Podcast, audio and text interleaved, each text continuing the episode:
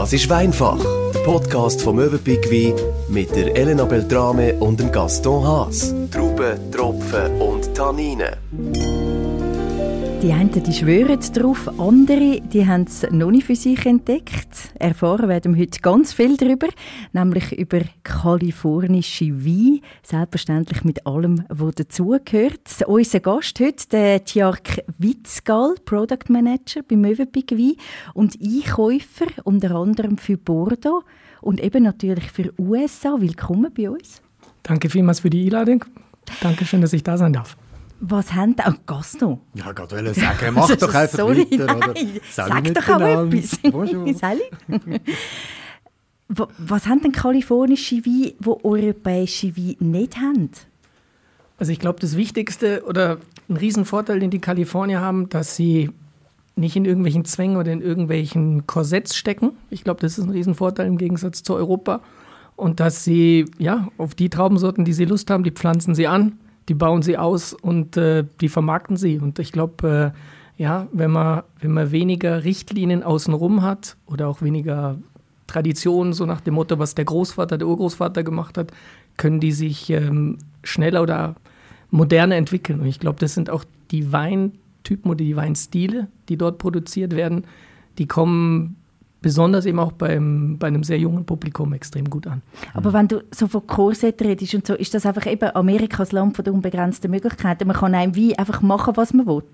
Das wäre schön, das darf man natürlich auch nicht. Also wenn Aber man jetzt. Aber ja, wenn man jetzt Kalifornien zum Beispiel ansieht, muss man sich vorstellen, das ganze Gebiet, das erstreckt sich über fast 1000 Kilometer entlang der Pazifikküste. Äh, da haben wir zig verschiedene Bodenformationen, verschiedene Terroirs, äh, verschiedene Temperaturen. Das heißt, wir finden dort zum Beispiel Regionen, die man vergleichen könnte mit dem Burgund oder mit der Mosel oder der Loire, also eher kühl. Das heißt, sehr gut für Chardonnay oder Pinot Noir. Dann gibt es Regionen, die man vergleichen könnte mit der Toskana oder mit dem Bordeaux. Und dann gibt es noch andere Regionen, die wie, äh, kann man sagen, Zentralspanien oder äh, Nordafrika sind. Also man hat extrem viele, weil sich das eben über 1000 Kilometer lang streckt. Und dementsprechend versuchen natürlich die Winzer auch zu gucken, mit den Einflüssen, die sie haben oder die Temperaturen, die dort herrschen, was ist jetzt wirklich die beste Rebsorte, die dort wächst oder die mir den, den größten Erfolg gibt. Ja. Aber sie sind frei, du hast gesagt, äh, keine Regeln. Also Regeln gibt es schon. Also ähm, wenn man das jetzt, diese, diese, diese Hauptregionen, die es dort gibt, ähm, teilt man in fünf große, ähm, also AVAs nennen die Jungs das. Also äh, übersetzt ist das die American Viticulture Area. So teilen die ja sozusagen wie Appellationen, könnte man sagen, zum Beispiel in Bordeaux. Und äh, in diesen Regionen, also wenn ein Wein aus dieser AVA kommt, also zum Beispiel Napa Valley steht auf der Etikette drauf, dann müssen 85 Prozent der Trauben, die dort drin sind, aus dieser AVA kommen. Sonst darf man das nicht verwenden. Es gibt noch einen kleinen Unterschied, wenn Napa County zum Beispiel draufstehen darf, dann müssen nur 75 Prozent der Trauben aus dieser Region sein. Die anderen Aber Trauben- welche, welche Trauben das sind, das ist völlig egal. Das, Das ist, ist in. Bordeaux nicht so. Du redest plötzlich Deutsch. Achtung, kannst Schweizerdeutsch reden. Oh, das passiert mir immer wieder mit meinen deutschen Kolleginnen und Kollegen. Also zurück zur Frage. Im, im Bordelais kannst du ja nicht einfach, pff, das ist ganz klar vorgeschrieben, welche Traubensorten man überhaupt darf brauchen Das stimmt. Und vor allem, es gibt gewisse Rebsorten, die du nicht benötigen darfst. Also zum Beispiel, ich habe einen sehr guten Freund im, im Bordeaux, der hat Chardonnay angepflanzt. Ja, das weiß ich eben, aber in Kalifornien darf ich das. Muss Das ist einfach richtig, genau. 75 Prozent dicht gewachsen sein. Genau, Ja, in, in, in Bordeaux zum Beispiel, wenn der Chardonnay pflanzt, die ist nicht zugelassen in Bordeaux, dann ist es ein Vin de France. Also dann ist es kein Ah. AOC-geschützte Ursprungsbezeichnung, weil die Traubensorte Mhm. nicht von der Region zugelassen ist. Das ist in Kalifornien einfacher, das Mhm. stimmt, das ist korrekt. Okay. Oh. Kann man es so ein bisschen eingrenzen, weil es so die wichtigsten Gebiete sind? Also die, also die mit Abstand wichtigste habe ich nicht gerade genannt, das ist schon das Napa Valley. Also Schon. Napa Valley ist ja so ein bisschen, äh, von einem wird es ein bisschen wie das Disneyland äh, verglichen oder das ist das Eldorado, weil dort, also dort wirklich auch unsere wichtigsten Weingüter, die wir im Sortiment haben, die kommen aus dem Napa Valley. Das ist das mit Abstand die wichtigste Region. Daneben würde ich noch nennen, ist das äh, Sonoma oder Sonoma County, Russian River, was dann direkt am Pazifik liegt. Und sonst noch südlich von San Francisco kann man Monterey zum Beispiel noch dazu nennen oder Paso Robles. Aber die ganz klare Nummer eins ist Napa Valley. Also das ist der, der Schmelztiegel eigentlich vom, vom äh, kalifornischen Weinbau. wenn wir mal ein bisschen probieren, also langsam Das so. will ich schon sagen. Darf ich einschenken? Du darfst einschenken. Aber die Etikette, ich meine, da, da schudert es einem ja gerade. Ich habe vorher schon gesagt, die kannst du nicht aufstellen, wenn du Besuch hast. Ja, das kann man so, das kann man so sehen oder so sehen. Also das ist natürlich von, wie sagt man, von unserem Tausendsasser Dave Feeney. Das ist der Mannequin äh, 2018er. Ist ein äh, hauptsächlich Chardonnay. Entschuldigung, wer jetzt meint, es hätte Mangas drauf, der täuscht sich, weil es sind nackte Oberkörper von Schaufensterpuppen. Aber das ist eigentlich ein Manka, ist eigentlich eine Schaufensterpuppe ehemals. Und das ist jetzt nur später auf lebende Knochengestelle übergegangen. Aha, okay. Das ist Ah, richtig. lebende Knochengestelle. Also wir Okay. schreiben immer gerne, Dave Finney lässt die Puppen tanzen. Also muss dazu sagen, es gibt eine eine Geschichte hinter dem Wein. Und zwar, ähm, das ist ein, also er hat einen sehr guten Freund, das ist der Greg Gorman, das ist ein Starfotograf. Der hat für ihn auch schon einen anderen Wein fotografiert, die Etikette. Und wo es um, um die Gestaltung von dieser Etikette ging, hat er ihn nach L.A. eingeladen und hat gesagt, okay, wir könnten jetzt da ein paar Mannequins fotografieren oder wir machen was bisschen Stranges, Abstruses und kam dann sozusagen mit diesem Torso von den, von den Schaufensterpuppen an und hat die dann geshootet und als kleine Anekdote, der Dave Finney hat dann eine dieser Schaufensterpuppen durfte er als Souvenir mitnehmen und in L.A. am Flughafen haben sie ihn festgenommen, weil sie gedacht Ja, haben, was, was hat der dort in dem Ist das die gemacht? Blut verschmiert gewesen? Es hat da eine noch Ich mit glaub's, Blut können Sie, können Arm. Sie, ist das können Sie, das können? Sie. Hast du die gesehen? Das klingt ein bisschen wie die Kulisse von so einem Horrorfilm. Nein, wirklich. Gell? Ja.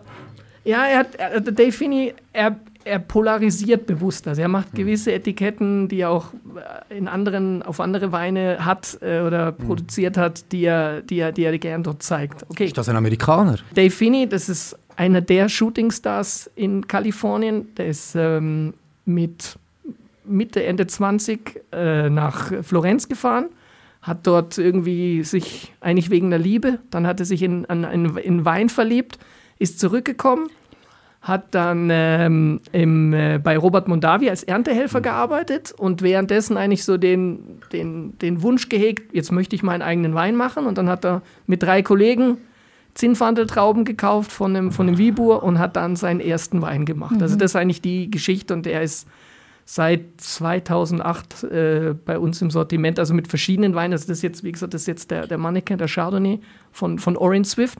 Oren Swift noch zum Erklären, der Name von der Winery, Oren ist der Mittelname von seinem Vater und Swift ist der Mädchenname von seiner Mutter. Deshalb- schön, deshalb schöne Kombination. Ich kann nur so auf dich zeigen, weil du mir vorher gesagt hast, und wer hat dann den Wein auf Amerika gebracht? Hast du gesagt, Franzosen. Darf Hä? ich sagen, Und- aber das ist wirklich so. Ja, ja, aber jetzt äh, hast du zugelassen, Florenz. Wir hä? reden hier von den Florenz, hat sich 1970er verliebt. Jahren, 60er Jahren. Ich rede von den 1830er Jahren. Aber hä? Ein Italien Franz- doch auch Ein vertreten. französischer Offizier ist das gewesen. Ja. Wo ein Prost. gehen- Warte, muss ich schon noch loswerden. Wo sich schlagen. So, für Mexiko gegen Spanien. Hat irgendwann gefunden, weil doch noch ein bisschen mehr Leben ist auf Richtung Kalifornien, wo das eben zum Teil auch noch zu Mexiko gehört hat und hat dann dort seinen ersten, na, stimmt's oder nicht? Ja, stimmt. Ja, stimmt. Seinen ersten Weinberg, den man hat können brauchen abgepflanzt. Mhm. 1830 oder irgendwie so. Ja. Es ist dann noch 100 Jahre gegangen, bis der Monsieur da auch... Hm. Der ein hat's bisschen aber jung. gleich auch noch gemerkt. Genau. Also, sehr Wow. zum Wohl. Also die, der Wein ist sehr, sehr üppig, also hauptsächlich Chardonnay. Er tut dann immer auch noch ein bisschen Sauvignon Blanc, äh, Roussanne, Marsanne in dem Sinne, aber Chardonnay ist ganz klar natürlich hier im Lied und man merkt es auch vom, von der Nase, also dieses Butterscotch ist sehr reif, sehr üppig, also hat 15 Volumenprozent, also ist kein, kein Oh. Leichtgewicht. Darum schmeckt er mir in dem Fall. Aha. Dem. Wow. Das freut Wohl. mich. Aber das Schöne ist Schmeckt eben mir auch, sehr gut. Aber das Schöne ist eben auch an dem Wein, dadurch, dass es eben jetzt äh, Chardonnay-Trube oder Wieswi-Trube sind, werden die eben jetzt nicht im Napa Valley, weil dort wäre es eigentlich zu warm, sondern die holt er jetzt bewusst von der Küste. Also da, wo eben der, da, wo eben der Pazifik ist, und das, das ist eigentlich noch zum Erklären, was eigentlich ein Phänomen ist, dass eigentlich diese kalte Pazifikluft, die, in, ähm, die ins Napa Valley eigentlich über die, ähm, über die San Francisco Bay einströmt und gegen die äh, warme Luft, die aus dem Inland kommt, stößt. Und dann bildet sich eben dieser, dieser besondere Nebel. Wenn man am Morgen im Napa aufwacht, ist in der Regel immer, Ja, der, ist, okay. der Abend, äh, ist immer der Himmel äh, nebelverhangen oder also leicht dunstig.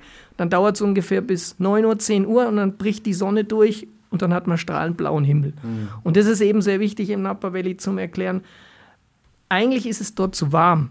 aber weil man eben diese Unterschiede hat zwischen Tag- und Nachttemperaturen, hört eben in der Nacht die Rebe auf zu assimilieren. Das heißt, die bildet keinen Zucker ein und auf der anderen Seite veratmet sie keine Aromen. Das heißt, um sehr nuancierte, besondere Weine zu produzieren, brauchen wir eben dieses Phänomen. Und das machen sich eigentlich die Winzer, also praktisch diesen, diesen kalten Pazifik draußen, äh, nutzen die dazu. Okay, aber das ist eine Perle von einem. Weisswein, muss man also sagen. Muss ich jetzt also wirklich neidlos äh, Trotz der. Etikette. Was hast du so Ja, gelacht vorher? Man sagt ja, was, don't hast du, judge a book by its cover. Oder? So, äh, so ist was es. hast du so geschmunzelt und gelacht vorher? Was es, hast ist du auf hinten, der äh, Etikette? es sind ja so Mannequins drauf, wie wir vorhin Ja. gesagt haben. Da ist eine Warnung drauf, wo es heißt: According to the Surgeon General, women should not drink alcoholic beverages, okay, during pregnancy. Young Pregnancy. ja. Aber alles Frauen drauf und die erste Warnung ist, äh, Schwangere sollten kein Alkohol Genau. trinken.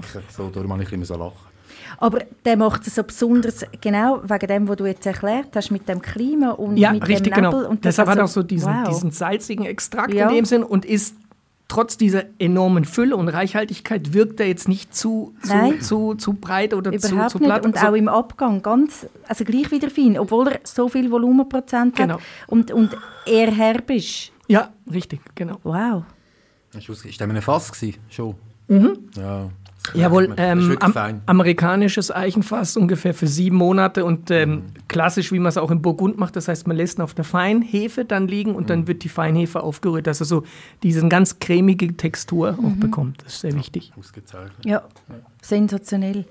Als Apero und auch sehr gut zum Essen, kann kann, man mir zu, vorstellen. zu gebratenem Fisch oder so, kann man den auf jeden Fall, kann, vielleicht zum Apero fast ein bisschen zu, too, too much in dem Sinne. Also ich hätte jetzt eher vielleicht helles Fleisch oder so, äh, ja, ob es jetzt so gegrillter Lobster oder irgendwelche Fischgerichte sind, wäre wär wahrscheinlich besser. Hervorragend. Sehr, sehr empfehlenswert, muss man wirklich sagen. Eben für die Etikette, man könnte ja in einen Weinkühler reinstellen. Wenn man Das sich könnte man machen, ja, zur Not. Aber lohnt sich definitiv einmal zum Anschauen. Du hast vorher ganz kurz den Robert Mondavi angesprochen. Der ist ja vielen ein Begriff. Der ist sozusagen ein bisschen der Pionier gewesen, oder, im kalifornischen Weinanbau. Wie fest hat denn er die heutige Produktion so beeinflusst? Also man muss sagen, bevor vor dem Robert Mondavi, da gab es sechs oder sieben Weingüter an dem Napa Valley und äh, die haben das so ein bisschen sich unter sich ausgemauschelt, äh, um es mal böse zu sagen. Und äh, er war eigentlich der Erste, der rausgefunden hat, okay, ich gehe jetzt an einen besonderen Platz und das war eben dieser Tucaloon Vineyard, also dieser, diese Urrebzelle in, in Oakville und dort hat er eigentlich gesagt, dort pflanze ich meinen ersten äh, Rebberg an und dort ist eigentlich das, die Dynastie von Robert Mondavi eigentlich auch entstanden, ja, genau. Also hat er schon ein bisschen den Meilenstein gelegt. Definitiv. Also er ist, Kalifornische Wein. ja, definitiv. Also er ist auf jeden Fall ein Vorreiter gewesen und er hat auch ganz klar gesagt, er will Qualität, Qualität, Qualität über alles. Und ich glaube auch nicht, dass äh, ein äh, Baron de Rothschild äh, zu irgendjemand anders im Napa Valley gegangen wäre und gesagt hätte, ich möchte mit dir ein Joint Venture machen, einen sozusagen einen kalifornischen Wein mit mit der Zusammenarbeit von Bordeaux und, äh, und ihm, wo dann der Opus One entstanden worden ist. Ähm, also er hat für die komplette Region ist er, ist er, ja, ist er absolut ein Vorreiter gewesen. Ja. Aber das Verrückte ist ja, Kalifornien war schon mal gross gewesen, vor den 60er, 70er Jahren, wo es hat wieder wachsen vom letzten Jahrhundert. Das stimmt. Und da ist doch die Rebel rausgekommen, gell? Richtig. Hat in Europa alles gekillt, äh, Kalifornien ist aufgeblüht und dann haben sich die Amerikaner selber den Schuss gegeben mit der Prohibition, oder? Ja. Und haben die ganze, nicht nur die Wein, also auch die Brauereien, die haben wirklich alles lahmgelegt. Ich glaube, das weißt du vielleicht besser. 95 Prozent oder was? Über 90 Prozent Über 90 von allen Weingütern sind eingegangen, oder? Äh, weil da halt, ja, offenbar haben sie gemeint, es werde zu viel getrunken in den USA. Das Resultat von der Prohibition hat man dann gesehen, gell? Es, Das ist, war nie, genau- es ist nie mehr getrunken worden als während dem Alkoholverbot. Das, halt das Phänomen, wenn was verboten ist, also Ja. ja, dann wird Voilà. genau das Gegenteil kennen gemacht. wir ja Ja. Voilà, genau. Probieren wir den nächsten. Ich würde schon sagen. Erzähl mal, was ist das? Jawohl, das ist jetzt äh, der 689 äh, Napa Valley Red Wine. Ah, danke. Zuerst die Ladies Dame, first, finde ich gut. also 689 auf der. Etikette. Die, ähm, die, äh, der, der Besitzer ist der Curtis McBride und der hat sich auf eine Reise nach China ein bisschen von dieser chinesischen Mythologie inspirieren lassen. Also die 6 steht für Glück, die 8 steht für Reichtum Und die 9 ist das Symbol für ein langes Leben bei bester Gesundheit. Also das war eigentlich die Idee, wo er die Winery gegründet hat. Und äh, dann hat er natürlich gesagt, okay, dann brauche ich jetzt auch noch ein paar Weine. Und das ist jetzt äh, ein Rotwein, der hauptsächlich auf Zinfandeltrube in dem Sinn ist. Also man merkt schon, auch in der Nase ist sehr, sehr üppig und so diese, diese, dieses brombeerige, zwetschge, leicht, leicht marmeladige, was er auch hat. Und äh, ja, ist so ein extremer, also sehr viel üppige Frucht, ein richtiger Gaumenschmeichler, sage ich, und sehr samtige, weiche Schöne Tannine. Farbe. Ja, Ganz schön. zum Wohl. Zum Wohl. 689. Würdest du den jetzt beschreiben als typischer kalifornischer Rotwein? Den würde ich jetzt schon. Also das ist eigentlich, wenn man über äh, modern, üppige Frucht, äh, abgerundet, samtige Tannine, das sind so diese klassischen Eckpfeiler, die man für einen Rotwein eigentlich sucht. Und, und das hat er, ist vielleicht für den klassischen Bordeaux-Trinker, der rümpft eventuell vielleicht ein bisschen die Nase, weil Hat er er ihm- gerade getan. Okay. Wie wenn, also dann hat er in Nelken gebadet. Das, äh, das denke ich jetzt nicht, aber nein, nein, nein, ich meine es nicht so böse. Nein, nein, nein, nein, ist schon gut. Der, also das Besondere einfach an dem Wein, er hat eine extrem üppige und sogar fast leicht marmeladige Frucht, aber das ist ganz bewusst, also dieses extrem anschmiegsame und dementsprechend ist auch die, die Fangruppe von diesem Wein extrem groß bei uns, ja. Würdest du jetzt sagen, das ist ein moderner Wein? Die Frage stelle ich jedes zweite Mal. Ja, auf jeden Fall, also das ist, das ist auf jeden Fall ein moderner, moderner Wein, ja. Da bin ich ein uhren altmodischer Mensch. Das ist kein Problem. Gut, bist ja, bist ja auch nicht mehr der Jüngste, gell? Ist dem. vielmals, Elena. Bitte, bitte, ist gern gesehen. Bosch. Das. Ja, also das wäre jetzt auch ein Wein, wo ich finde, den kann man wunderbar zum Apro trinken, weil er eben eine extreme Üppigkeit hat, aber ganz klar, den kann man natürlich auch zu einem, ob jetzt gegrillte Fleisch, Barbecue oder sowas hat, ist das ein guter Fit. Also klar, er, spiegelt ganz bewusst die Rebsorte wieder. Also Zinfandel hat dieses, wenn man den so vinifiziert, sehr dieses üppige, man hat ein bisschen so leicht Vanille in dem Sinne Noten, aber das ist, das ist sehr typisch auch für die Rebsorte, so wie der gemacht worden ist. Sehr würzig. Also ich habe das ähm, nur so halbspöttisch gemeint mit, äh, wie Nelken, oder? Ja. Weißt du, das Aromarad, oder? Mhm. Schmeckst, schmeckst du das nicht? Bin das nur ich, Elena? Es schmeckt ganz viel raus. Sehr würzig. Ja, also er hat, er hat, hat ja. Ja. auch pfeffrige Noten in dem Sinn, hat er Sandelholz richtig. in dem Sinn, hat Ja. er ja Ja. Vanille in dem Sinn Noten, ja. Also es Ich ist, kann es also es ein nicht so vielschichtiger zuordnen. Wein. Es kommt ganz viel raus.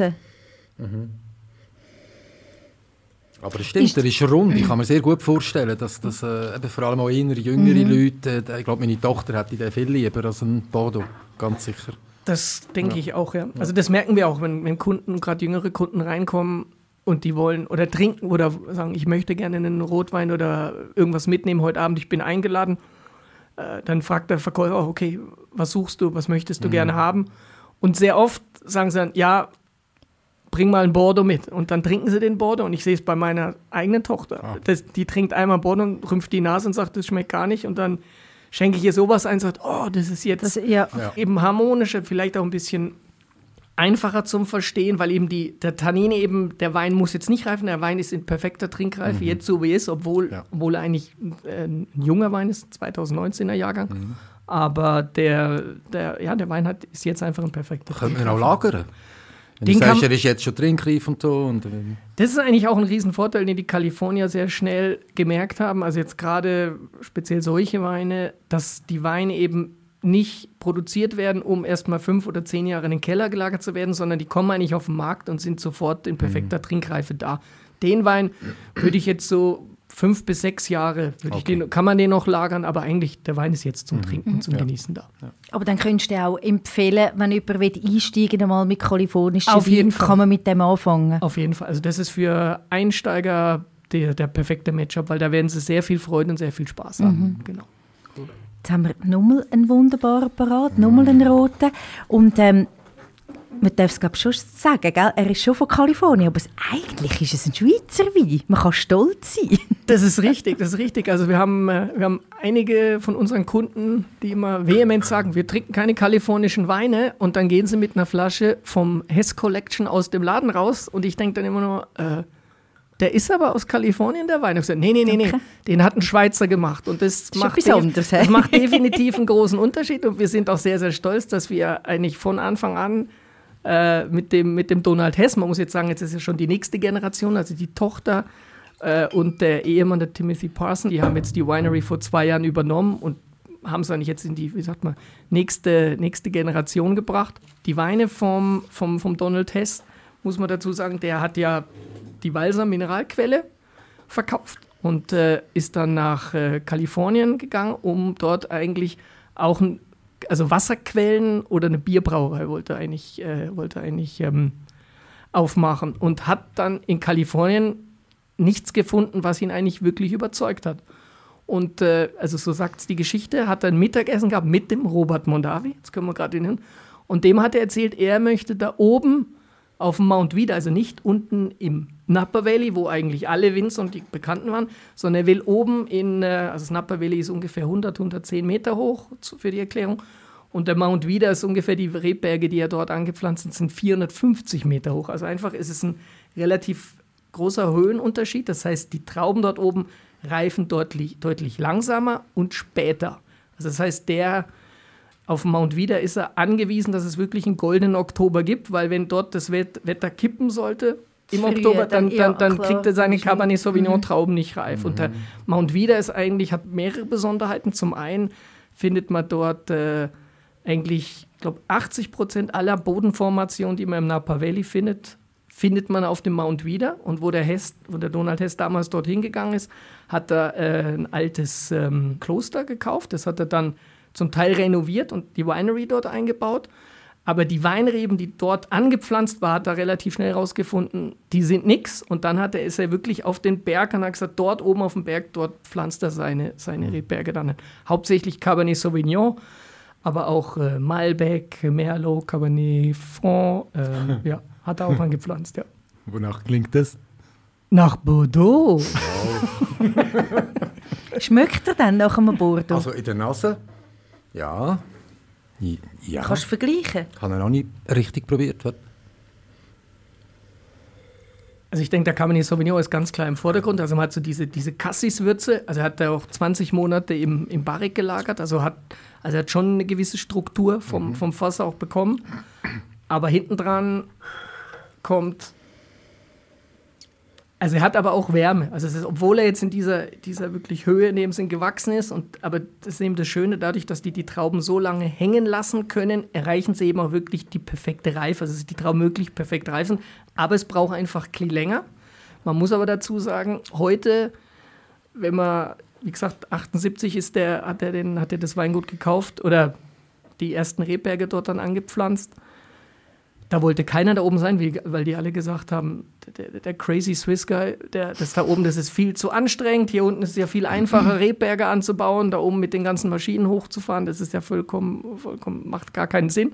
Und heute, wenn man nicht die Top-Weingüter sieht, die sind entweder links auf den Maya-Kammers auf dem westlichen Gebirge oder eben auf den Waka Mountains auf der anderen Seite. Die Top-Weingüter sind mhm. alle, also es, es, gibt, es gibt schon noch unten im Napa Valley aber eigentlich die neuen Topstars sind alle oben auf mhm. dem Hügel. Und da war der Donald Hess definitiv ein Vorreiter, dass das er eigentlich das damals schon gesehen hat. Das hören wir ja gerne, die ja, verrückten Schweizer. kannst du die Täler aber da musst du auf Berge. So ist es. Ja, natürlich. Wie ist es denn grundsätzlich in Amerika oder jetzt in Kalifornien? Trinkt dann die dort, also die dort, wie sagt man denn, die Kalifornier? Das ist so. das Wort gesucht. Das Trinken so. Kalifornier dann ihre eigene Wein oder ja. ist das hauptsächlich für den Export? Nee, die sind sehr, sehr patriotisch und die trinken einen Großteil der Kalifornier. Also es gibt viele Weingüter, die ihre kompletten Wein, also ihre komplette Ernte, alles nur in Kalifornien absetzen. Also das sind ja aber eher kleinere Weingüter. Es gibt natürlich viele, die dann auch auf den Export gesessen haben, aber es wird der Großteil der Weine wird, äh, wird in Kalifornien getrunken. Ja, das mhm. ist so. Man kann sich gar nicht so vorstellen. Es geht mhm. immer alles so schnell zu Amerika und eben der Fast Food, irgendwie so das Geniessen und das hat man nicht mehr das Gefühl, Eben, du musst sie nicht fünf Jahre in Keller tun. Gleicht der Kalifornier oder der Amis ein bisschen ab, oder? Mhm. Ja, das kann man, ja, das kann man so sagen. Aber man muss dazu auch sagen, natürlich nicht nur in Kalifornien, auch jetzt, wenn man nach New York geht oder nach Texas, äh, also weiß ich zum Beispiel äh, vom, vom das, die sind sehr, sehr große Abnehmer von kalifornischen Weinen. Also da gibt es dann äh, so Premium Steakhouse-Ketten, die dann auch ähm, Weine von ihm gelistet haben mhm. und das mhm. verkaufen und äh, nehmen. Ja. ja. Was mich noch, darf ich noch schnell, ja, ja. Äh, Elena, der hat fast kein Tannin. Und ja. das ist das ist jetzt schon noch erstaunlich. Also eben Zusammensetzung könnte so eine Mittag sein, gell? Richtig. Ungefähr, oder? Ja. So, also viel Cabernet... Habe ich die richtige in der Hand? Steht nicht einmal drauf, wie es die Franzosen machen. Die schreiben sie auch nie drauf, gell? Das ist Cabernet so. Sauvignon, Merlot und was ist noch drin? Es ist äh, Malbec auch noch ein bisschen Und drin und, Malbec. Cabernet Franc. Aber also die, die, also es ist mindestens 75 Prozent des Cabernet Sauvignon. Mhm.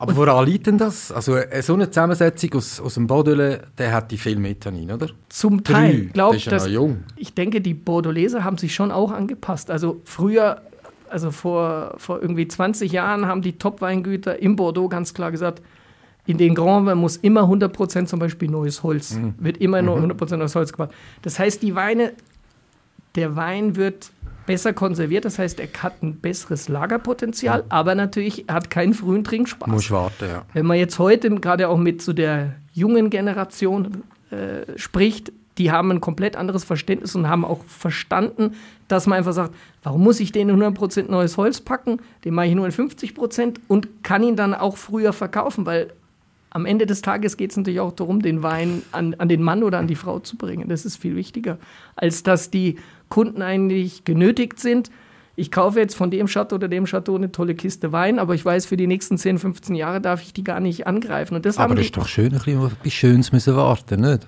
ja, Eben, das könnte damals nicht. Ja, ja. Hä? na. Das könnte es nicht. Du bist ja Einkäufer für, für Bordeaux und für USA. Ja. Wenn du jetzt auf ein Weingut gehst in Bordeaux und auf ein Weingut gehst eben in Kalifornien, was ist der grosse Unterschied? Geht in, ich könnte es mir jetzt nur so vorstellen, ist, ist in Kalifornien alles easy mit den Flipflops, mit den Badhosen und man schaut einfach ein bisschen und ja, ja, von dem 100 Kisten, von dem, von dem und in Bordeaux ist alles so ein bisschen gesitteter. Ist das so das, was wir in den Köpfen haben? Ist das richtig? Oder? Also das gibt es schon. Also ich sag, vielleicht sind die Bordeleser ein bisschen konservativer. Also ich kann mich an einen meiner ersten Besuche in Kalifornien äh, erinnern. Da sind mir irgendwie sechs, sieben Leute gewesen, kommen in eine Winery rein und da steht der Winemaker wirklich in Flipflops, kurzer Hose, verdreckten T-Shirt da, nimmt ein Glas Wein in die Hand und äh, man ist es ja gewohnt, normal dann erklärt er vielleicht den Wein oder wo der jetzt gewachsen ist, nimmt das Glas und sagt, hey guys, let's have fun. Und das ist so ein bisschen so, ja, so, die Einstellung, die die Jungs auch haben. Ja, die aber wollen- so stellt man sich vor, die, nicht? die wollen jetzt nicht so kompliziert, warum jetzt dieses Terror und warum jetzt ist. Ganz klar, wenn man natürlich dann die schon länger kennt äh, oder mit den, mit den Top-Betrieben, ob das jetzt ein Christian Moix, der zum Beispiel auch in Bordeaux Weingüter in Pomerol hat oder Dominus im Napa Valley hat, und man redet dann mit dem, äh, mit dem Chefweinmaker natürlich, der perfektes Französisch logischerweise spricht, dann erklärt er einem auch, was er anders macht oder wo Ja. er das anders macht und geht dann, das heißt, die Amis sind nicht weniger detailversessen, aber sie haben manchmal so im, im ersten Kontakt, äh, ja, fehlt, ma- manchmal, bei den Franzosen kommt es mir vor, sind manchmal wie ein bisschen so Hemmungen oder die wollen dann so ein bisschen das, das, das rüberkommen, ja, wir sind Man halt soll dann, Hemmungen nicht mit Klasse verwechseln. Oh, Unser Philosoph, was würden wir machen ohne dich? Hä? Nein, nein, ist so schön. Amerikanische Ja. Weintrinker. Genau.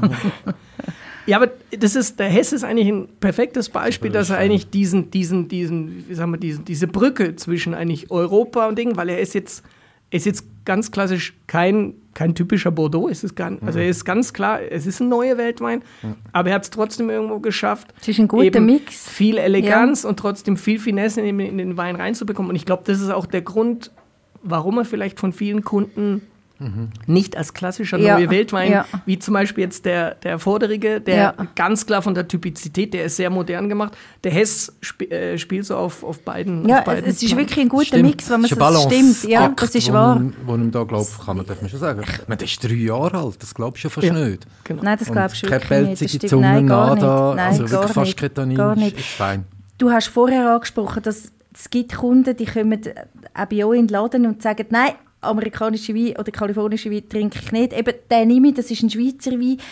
Ähm, was sagst du Leuten oder wie könnte man Leute einmal dazu bringen, so etwas zu probieren oder einmal einen 6, 8, 9 zu probieren? Ich glaube, bekehren ist extrem schwierig, wenn, wenn ein Kunde mit einer gewissen Haltung reinkommt. Dass, also es geht mir ja auch so, dass mich fragen viele Leute, die sagen, äh, was sind für dich die besten Weine? Also jetzt gerade, wenn du sagst, ich fahre nach Kalifornien oder ich fahre nach Bordeaux. Und beide Regionen haben was total Faszinierendes und ich möchte beide nicht missen, aber sie haben eben, sie sind unterschiedlich. Und ich glaube, wenn ein Kunde reinkommt und sagt, Bordeaux hat da sein Herz verloren, das ist, sein, das ist seine Destination, warum soll ich ihn dann bekehren? Man muss dazu sagen, es gibt natürlich schon jetzt im, höheren Preissegment. Dominus haben wir jetzt gerade angesprochen, vom, vom, vom Christian Moix oder Continuum zum Beispiel vom Tim und Davi, wo, glaube ich, dann die Grenzen schon auch verschwindend sind. Also ich habe auch schon ältere Dominus-Weine degustieren dürfen, wo ich behaupte, blind, äh, den in der Blinddegustation mhm. mit Bordeaux-Wein, da werden die wenigsten sagen, das ist ganz klar ein neue Weltwein oder ein mhm. Opus One, wenn der 20, 30 Jahre alt ist, dann verschwimmen die Grenzen. Wenn sie jung sind, glaube ich, sind sie relativ mhm. einfach zum, zum Auseinanderhalten. Mhm. Einfach von der Tanninstruktur. Die Kalifornier sind halt, haben diesen Tick mehr Wärme, die haben diese Tick mehr Geschmeidigkeit. Die Bordeleser sind eher klassischer, ein bisschen zurückhaltender vom Ding und brauchen einfach mehr Zeit. Mhm. Aber ja, das ist, ich glaube, es hat beides beides hat seine Berechtigung. Aber es gibt Natürlich. viele Leute, die haben ihr Herz schon verloren an kalifornischen Wein und vielleicht werden sie es noch verlieren, das weil wir ich. dürfen nämlich so ein ganzes Päckchen verlosen. Ja, mit allen drinnen drin, wo man sich kann durchprobieren kann. Vielleicht der eine mit der Tochter, mhm. der andere vielleicht mit dem Großpapi oder, oder mit, nein, du bist ja noch nicht Großpapi. und der dritte mit coolen Kollegen, die sich ähm, amüsieren ab dieser, ab dieser fantastischen Etikette. Mannequin-Etikette. Genau. Man darf immer ein Mail schicken auf weinfach.mövenpick-wein.ch und mit ein bisschen Glück kann man die drei Flaschen daheim probieren und degustieren. Kann man an dieser Stelle auch wieder mal sagen, man darf uns auch sehr gerne Fragen stellen, was man immer wissen zu Wein. Mhm. Jederzeit weinfach.mövenpick-wein.ch Sehr spannender Ausflug auf Kalifornien. Besten Dank. Gern geschehen. Jack ich hoffe, ihr konntet es genießen. Yes, sir, we Und wie? Und wir werden weiter geniessen. Vielen Dank. Bis zum nächsten Mal und Prost. Merci, danke. Schönen Abend zusammen. Peace. Weinfach, der Podcast vom Möwenpick Wein. Wir sagen Prost, Santé, Cheers und freuen uns auf das nächste Mal. Alle Folgen auf möwenpick-wein.ch